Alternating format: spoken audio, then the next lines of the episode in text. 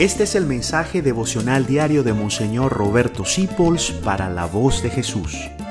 Queremos que la sangre de Cristo no se derrame en vano.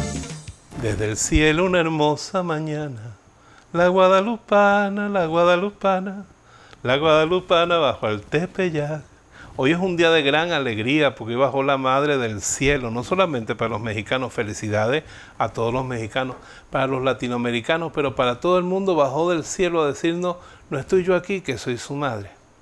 Ya la gente me define a mí por estar transmitiendo ese mensaje de nuestra Madre bendita. Qué bella es la Virgen de Guadalupe, que bajó del cielo morenita, hermosa, de nuestra raza latina, para decirnos que nos quiere, que está con nosotros cerca. Así que acude a ella en todas tus necesidades.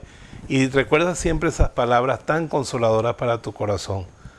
Por grandes que sean las penas, las preocupaciones, ella te dice, ¿qué te preocupa? ¿Qué te tiene tan angustiado? No estoy yo aquí que soy tu madre, no soy la causa de todas tus alegrías. No te tengo metido en mi regazo, guardado bajo el pliegue de mi manto. Que así como Juan Dieguito, nos sintamos hoy protegidos y amados por nuestra Madre Celestial a la que queremos tanto. La Guadalupana, la Guadalupana, la Guadalupana bajo al Tepeyac. Que ella te bendiga. Gracias por dejarnos acompañarte. Descubre más acerca de la voz de Jesús visitando www.lavozdejesús.org.be.